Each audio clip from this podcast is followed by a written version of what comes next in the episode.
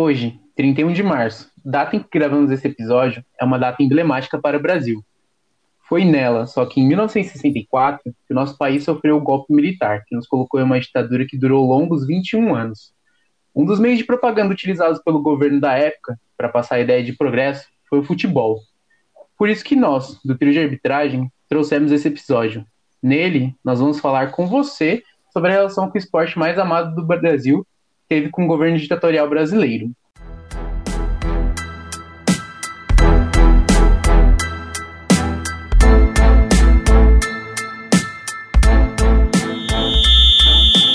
Olá, eu sou o Luiz Guilherme e esse é o Trio de Arbitragem. Eu sou a Patrícia Pinheiro. E eu sou o Lucas Alves. Infelizmente, a ideia desse episódio é, veio porque tivemos um período muito triste na história brasileira que ainda marca muitas pessoas e mesmo quem não viveu como a gente ainda é marcado. É, temos ameaças, por assim dizer, do atual governo é, sobre comemorar a data, sobre trazer como algo festivo, e a gente sabe que não é assim que funciona e que as coisas são diferentes, e por isso que a gente decidiu, então, levar um pouco do, de dados sobre como que era o futebol na época, que a gente fala sobre futebol, mas trazendo esse lado político que foi muito forte naquele período, em qualquer coisa, seja no cinema, pela censura, na televisão, e no esporte também, que aconteceu com técnicos, jogadores e dirigentes. Né? Eu acho que uma coisa que a gente já falou no episódio anterior, que né, a gente não pode mais separar futebol e política. O futebol sempre foi do universo político, né? Tudo é política, na verdade. Então acho que a gente trazer esse assunto é outra, outro caminho importante para a gente dar voz a, a todo essa, esse acontecimento que teve e mostrar que todas as atitudes que a gente toma, todas as conexões tem uma pincelada na política do que a gente faz, do que a gente espera pro, pro país, né? Então, acho que é um episódio super importante para a gente trazer hoje em dia, porque não só para relembrar de tudo que aconteceu, né, que é super importante, mas para a gente entender esse universo e qual é a conexão do futebol, porque a gente vê o futebol muito como entretenimento e a gente não entende muito a fundo essa conexão com a política. Então, acho que é um assunto super importante para a gente falar. É legal também a gente destacar que a gente não traz esse, esse tema como uma simples forma de relembrar o que o nosso país viveu de 64 a 85. Ele é importante porque a gente consegue traçar um paralelo do que aconteceu na época com o que a gente vive atualmente. Então, se a gente vive num governo que ele é marcado por ameaças aos direitos de uma nação e com diversas falas que são crime, crimes por si só e de, também com apologia ao nazismo, eu acho que é de suma importância que a gente consiga debater esse tema e mostrar com fatos históricos o que aconteceu em 64 para tentar evitar que a, que a história não se repita. Então, uma das, das, das, principais formas de como o esporte ele foi utilizado pela, pela ditadura é da seleção brasileira, né? No período em que Médici foi presidente do país, ele usou muito a, a seleção brasileira para mostrar que ele era um homem do povo, que era apaixonado pelo futebol e tudo mais. Então, foi nessa época que a gente viu slogans marcantes e também teve a criação da, da famosa música que a antiga atriz global cantou em uma entrevista recente na CNN, que era uma música de exaltação ao regime militar, que eu, sinceramente, eu prefiro não citar a música aqui. E eu acho que só mostra como, desde o início, desde, desde o início do golpe militar, eles tentam atrelar o esporte, que é famoso no Brasil inteiro, que, que atrai todas as classes, como como uma maneira de, de mostrar como o governo é positivo, mas a gente vê pela história e pelos inúmeros casos de tortura de pessoas que morreram nas mãos dos ditadores que não é bem assim que aconteceu, né? Então, se a gente teve muita omissão por parte dos, das pessoas que fazem o esporte publicamente, a gente consegue ver, com, casos, com fatos históricos, como o bastidor do esporte ele auxiliou o governo da época a dar o golpe em 1964. Eu acho que o que você falou do, do Médici é um ponto muito importante, né? De como eles usavam o futebol como uma ferramenta de propaganda política, né? O Médici ia todos os domingos nos jogos do Maracanã com o intuito de passar uma imagem mais de, de amigo, né, de próximo da população, porque todo mundo era apaixonado pelo futebol, então ele queria ser associado com essa paixão também, então ele estava todo domingo lá assistindo jogos, mostrando essa imagem de simpático, cortando todo o lado general, ditatorial que ele trazia, né, todo o peso. Então isso é, eu acho que é, um, é uma imagem muito clara da associação que a gente teve do, do regime militar usando o futebol para apaziguar isso, né? O futebol era como um respiro para eles, tipo, a gente está aqui torturando e matando e prendendo um monte de gente, mas a gente está aqui apoiando o futebol. Olha que legal. O futebol brasileiro tá, tá voando. A seleção tá bombando aí. Então acho que isso é muito, muito um retrato de como foi essa, essa, esse apoio que a, que a ditadura usou com o futebol, né? É, e não só isso, né? O Médici, ele, ele realmente gostava de futebol e chegou a influenciar na seleção de 70 por motivos políticos, né? O técnico na época era o João Saldanha, que teve uma campanha de 100% de aproveitamento com a seleção nas eliminatórias. É, tinha o time na mão, era uma máquina, na verdade, era um grande time mas que seis dias antes de viajar para o México para a Copa de 70, teve seu técnico trocado, né? Sai o João Saldanha e entra o Zagallo, justamente porque João Saldanha era afiliado do Partido Comunista. Então, eles não queriam ver um comunista é, trazendo a taça para o Brasil. Eu sabia que aquele time tinha grande chance disso. Então, é uma forma do governo, mais uma vez, ter uma interferência ali no futebol. E não só por esse lado. Também é, mandavam seguranças para o time, que na verdade não eram seguranças, eram mais espiões para saber se ninguém ia tentar ter contato com os jogadores e dirigentes. Então, enquanto várias coisas aconteciam aqui no Brasil, esse time que viajou também sofreu algumas sanções, né, por assim dizer. E é também importante destacar que o João Saldanha, né, que depois ele ganhou o apelido de, de João Sem Medo pelo Nelson Rodrigues, ele foi, ele foi descoberto, assim, conciliado pelo PCB, o Partido Comunista Brasileiro, porque ele enviou um, um dossiê a autoridades internacionais falando sobre o que acontecia no governo brasileiro ditatorial. E ele fez isso principalmente após o assassinato do revolucionário Carlos Marighella, um dos grandes nomes contra a ditadura nacional, principalmente por isso, né, que ele foi, digamos assim, exonerado da seleção. Outra coisa muito louca que aconteceu com o Saldanha é que mesmo ele sendo, né, demitido, expulso como técnico, ele tentou cobrir a, a Copa do Mundo como jornalista, mas ele foi muito censurado, né? Ele era proibido de entrar em alguns ambientes, mesmo com a liberação de, de imprensa, de, de quem ia cobrir a Copa, ainda existia essa censura, essa repressão para os jornalistas não entrarem em qualquer lugar. Então, jornalistas que claramente né, eram contra o golpe, eles não podiam entrar na casa, não podiam acompanhar os treinos, porque também foi uma época que a seleção era muito comandada por, por militares, né? A comissão técnica da seleção era quase toda composta por, por militares, então foi uma época que que qualquer pessoa que era contra o, o, golpe militar e contra a ditadura, os generais, eles tinham toda a censura é, de todos os atos que faziam, né? Então, a história do Saldanha em relação ao futebol e à ditadura militar foi muito complexa na vida dele, desde de técnico até jornalista, que ele era um jornalista formado. Então, ele foi muito perseguido aí como comunista, né, entre aspas, porque a gente sabe que o Brasil estava longe de ir para um comunismo. Tem um documentário muito legal que a gente usou até como base para esse episódio, né, que é o Memórias de Chumbo, o futebol no centro de Condor, que ele é feito pelo jornalista e historiador Lúcio de Castro, que explica melhor essa questão do Saldanha e de como que foi é, essa conquista do Brasil da Copa de, de 70, mais a tentativa em 74, durante a ditadura, já relacionando tanto o esporte quanto a política. E ele tem no YouTube, é dividido em quatro partes, cada uma falando da ditadura em um dos países da América Latina. Então tem o episódio do Brasil, da Argentina, Chile e Uruguai. Outra coisa yeah. muito louca que eu achei que aconteceu na época foi que todos os clubes, né, todos, não só a seleção brasileira, mas todos os clubes tinham relatórios entregues, né, para os generais sobre os jogadores. Então tinha um dossiê de cada jogador para saber o que acontecia no dia a dia, quando tinham as viagens dos times, tinham que eles eram vigiados, né, o tempo todo para não ter nenhuma conexão, não, não se não passar que os jogadores tinham alguma apologia com o comunismo na época, né?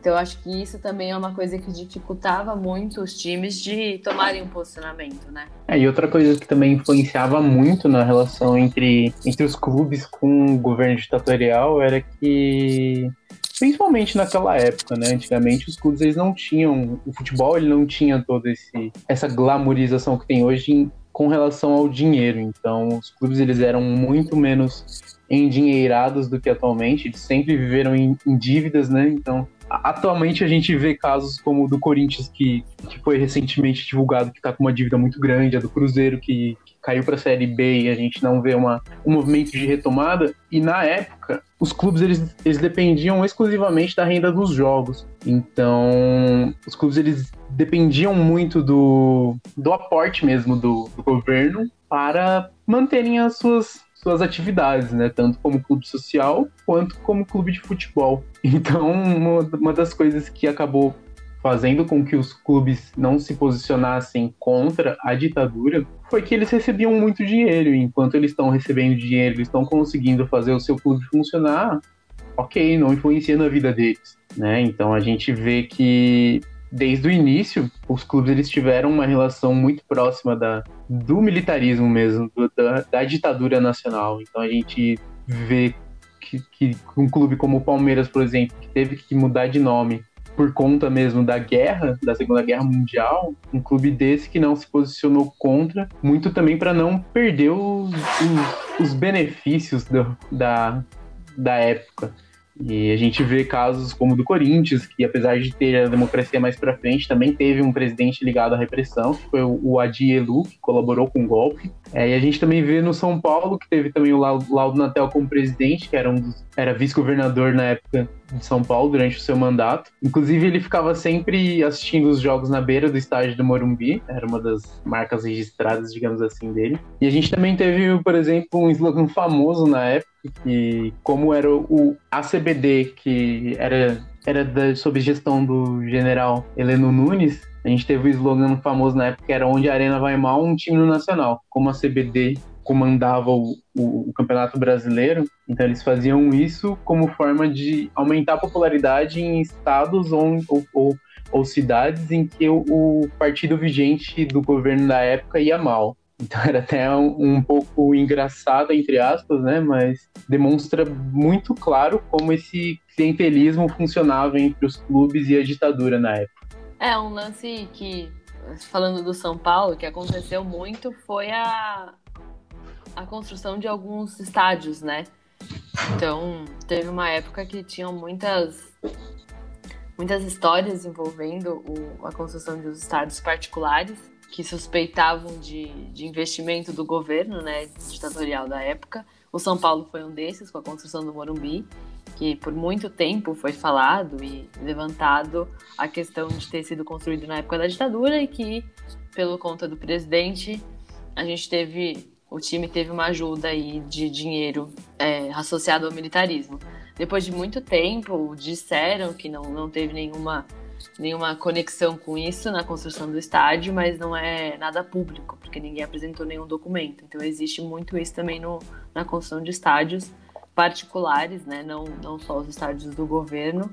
Inclusive o esporte teve uma um projeto de criar um estádio gigantesco, que a capacidade era para ser 140 mil pessoas, que se chamaria Estádio Presidente Médici, mas que nunca saiu do papel porque não teve dinheiro e aí aparentemente não teve endosso do, do governo para ajudar nisso, né? Então era uma coisa que era muito amarrado mesmo, todos os clubes com o governo da época, por conta da gente, dos times não terem essa liberdade econômica que tem um pouco mais hoje em dia, né?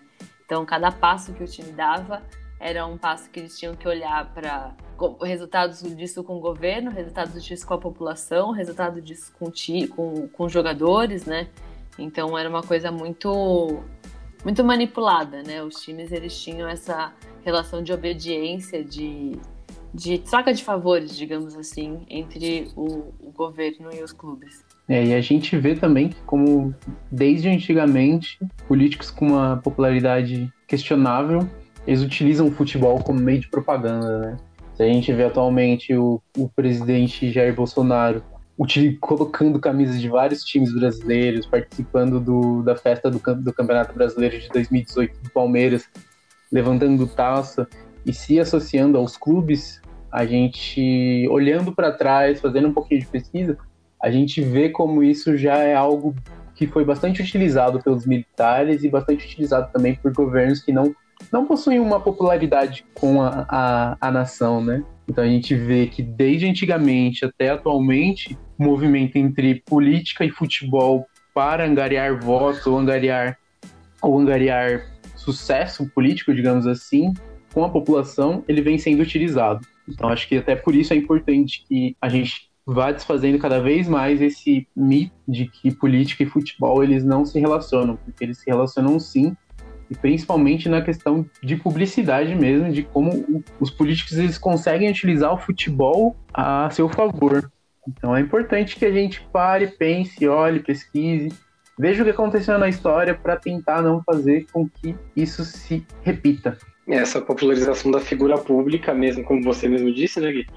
A questão do Bolsonaro de ficar vestindo a camisa de vários times, de sempre puxar a sardinha para aquele time que está em alta, porque sabe que a torcida tá de olho, que a torcida vai.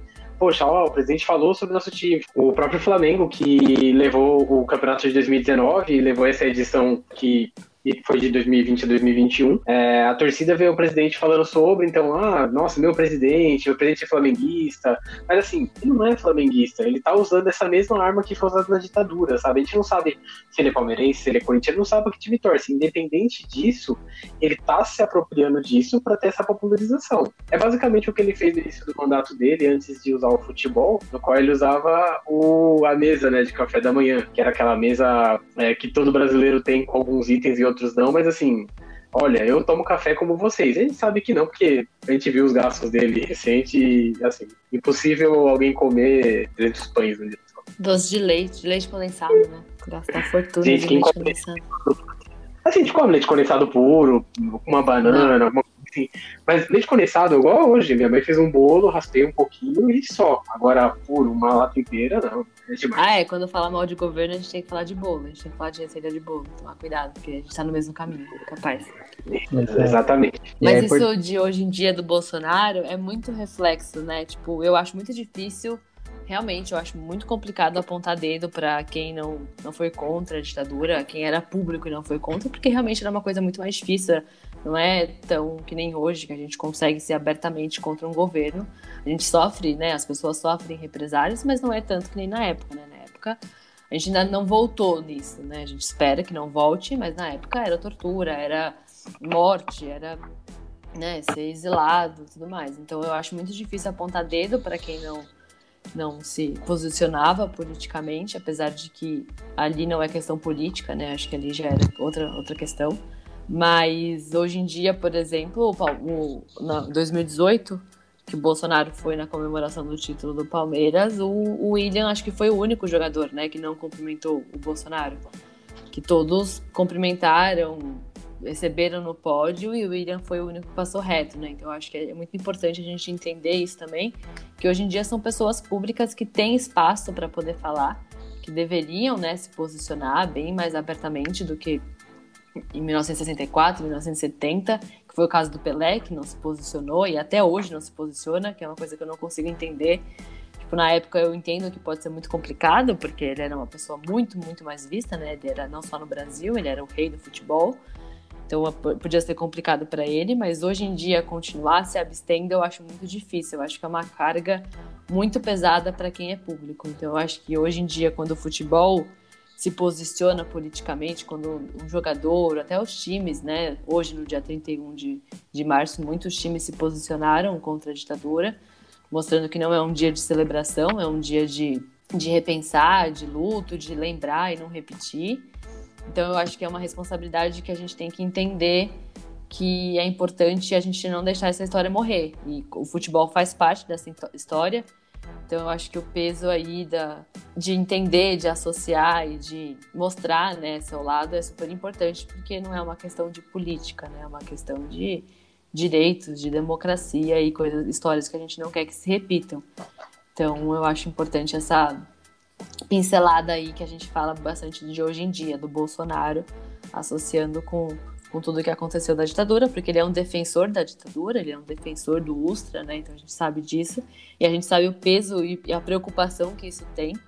Então eu acho que é muito importante quando hoje em dia os times e os, jogadores aprenderam com o passado e conseguem se posicionar, né? Que é, um, é uma coisa que o Corinthians faz muito forte, que eu acho super bacana, que fez também na época, né? A gente teve o Sócrates e toda a democracia já, direta já, mas é uma coisa que hoje em dia, assim, eu acho incabível não ser, não ter posicionamento político para qualquer pessoa, qualquer pessoa pública, né? Porque ali é, é, é questão de, para mim, Bolsonaro não é política, Bolsonaro é questão de, de, nem sei dizer assim, de democracia mesmo. De humanidade, né? É, de humanidade, assim. Então eu acho que é super bacana entender os jogadores que estão hoje em dia se posicionando, que foi o lance do, do do William com o Bolsonaro no, no campeonato que o Palmeiras ganhou, né?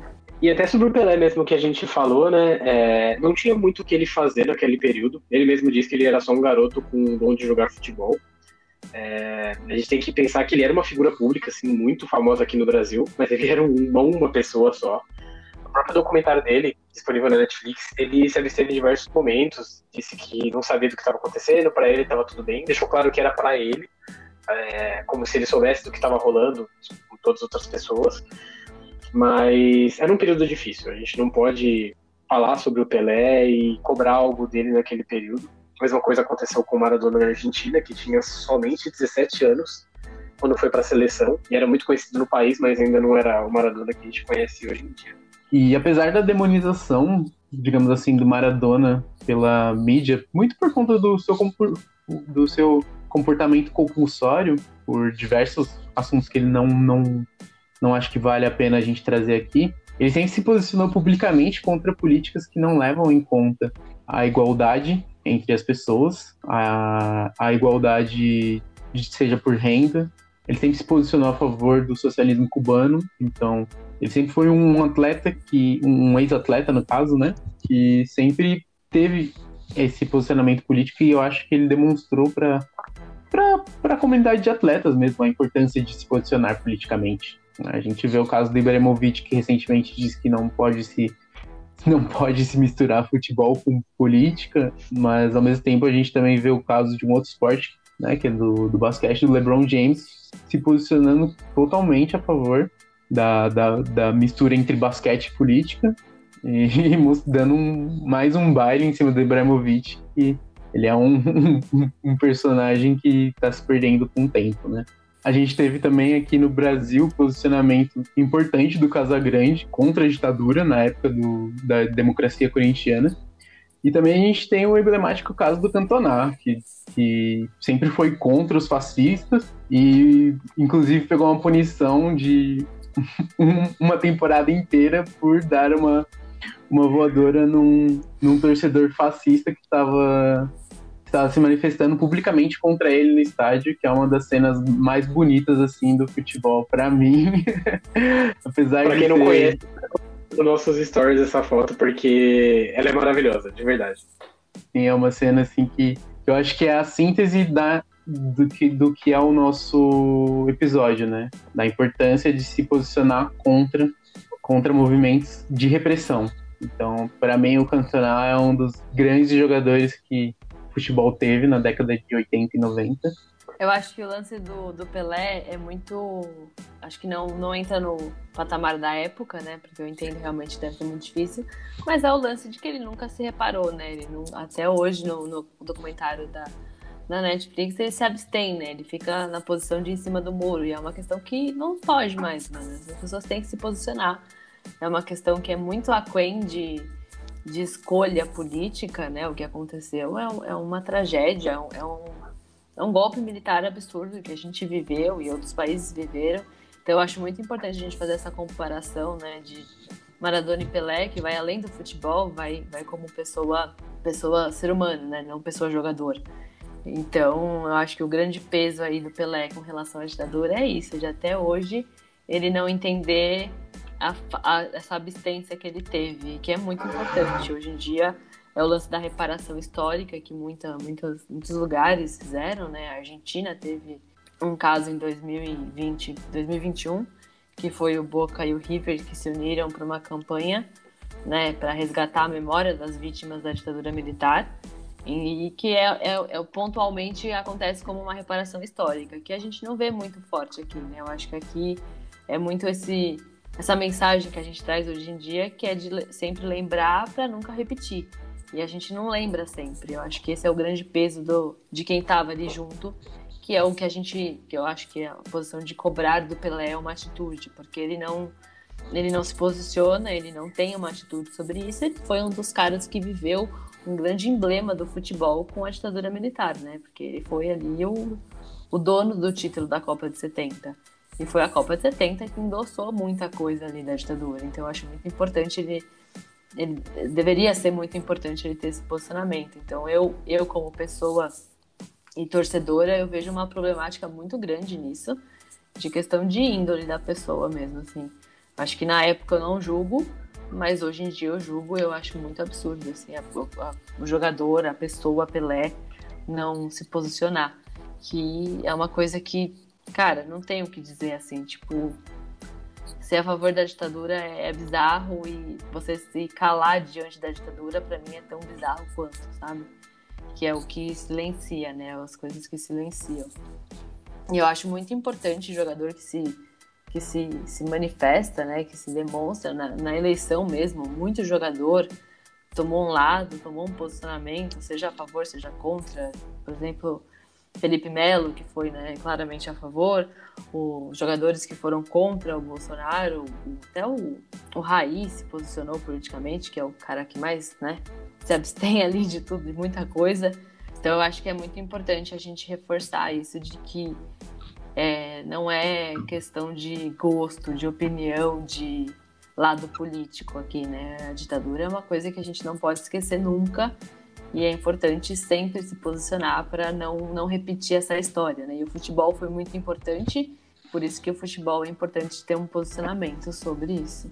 Mas é importante também que, mesmo a gente sabendo a importância de se posicionar atualmente contra, é, a gente viu que apenas 7 dos 20 times da Série A do Campeonato Brasileiro eles fizeram menção em defesa da democracia no dia 31, hoje, em suas redes sociais. A gente vê que 7 dos 20 times fizeram menção contra e 13 times se absteram de falar sobre isso. Então, apesar de a gente ver uma evolução, ainda é algo preocupante que vai evoluindo muito aos poucos. Né?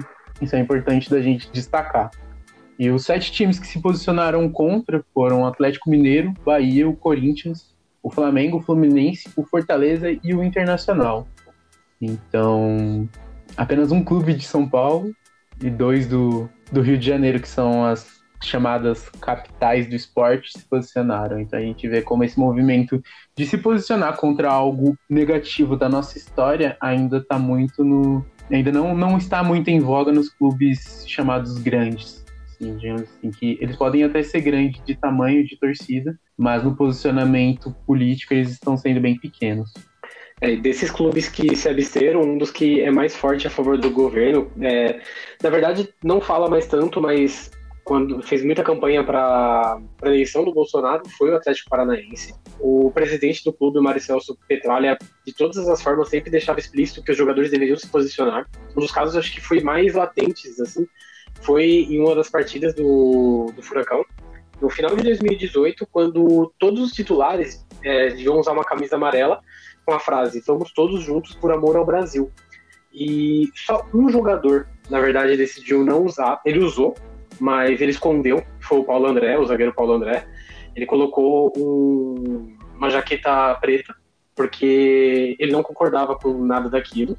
É, muitas pessoas falavam que deveria ser punido, outras pessoas aplaudiram a ação dele, que com certeza é necessária. Se você não tem, é, você não concorda com aquilo, você não é obrigado. Eu acho que é a opinião de cada um, né?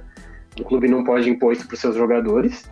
E chegou a, a beirar o ridículo, né? A gente vê um clube fazer uma campanha para um presidente que tem um, um histórico negativo gigantesco antes de ser um presidente. Então, é mais um caso que a gente vê futebol e política se misturando, infelizmente, de uma forma negativa, né? Eu aplaudo com certeza a ação do Paulo André, mas foi só um jogador daquele time que, que fez isso. Acho que só para retificar uma coisa, a gente teve o Vasco também, que, que se posicionou bem fracamente no Twitter, mas colocou a música do Aldir Blanc, né, o bêbado equilibrista. Ele não tá na Série A, mas é um dos times grandes aí do Rio de Janeiro que que conseguiu se, se manifestar, né? Foi sutil, mas é importante, ainda assim é, é, um pouco importante. Eu acho que é um caminho que a gente não pode esquecer, né, de quem vai Por exemplo, São Paulo e Palmeiras não falaram nada, o que é um absurdo. Eu confesso que eu passei o dia esperando, porque o São Paulo, na época, né, foi um time que ajudou, teve cartolas que eram né, é, a favor da ditadura militar e tudo mais, mas a gente espera que sempre, a gente sempre fica esperando uma reparação histórica né, dos times. E não veio, em 2021 ainda não veio uma reparação histórica, então eu acho que isso é muito pesado.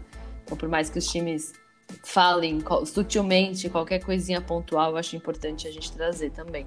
É, o simples fato de mencionar e se mostrar contra, mesmo que seja num post só, um post com uma foto, algo simples, como você mesmo falou, já é importante para até mesmo fazer a tor própria torcida pensar. Porque a gente vê que muitos torcedores acabam acompanhando muitos clubes nas redes sociais. Foi o seu caso esperando São Paulo, meu caso esperando o posicionamento do Palmeiras. Então a gente espera, assim, a gente que, que gosta do clube, a gente que é contra o movimento ditatorial, a gente espera um posicionamento do clube. E quando isso não acontece, a gente fica assim decepcionado com a instituição. Apesar da gente amar a instituição e amar o esporte, eu acho que as decepções elas não não mudam o nosso amor, elas só acabam machucando um pouco a gente.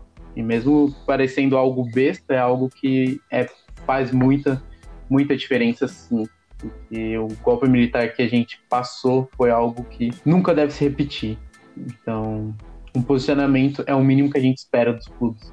Acho que é o caso do próprio Corinthians, que mesmo com a democracia forte que houve no final da, do início da década de 80, né, como a Paty mesmo citou, é, o clube teve sua história manchada pela ditadura, com pessoas dentro do clube que apoiaram, que inclusive assinaram manifestos a favor e tudo mais.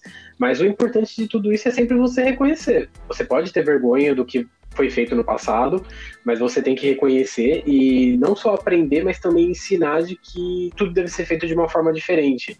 É o que aconteceu com a gente, né? Que muitas pessoas é, passaram por esse período, pais, avós, é, não estou dizendo que apoiaram, mas que passaram, que viveram esse período.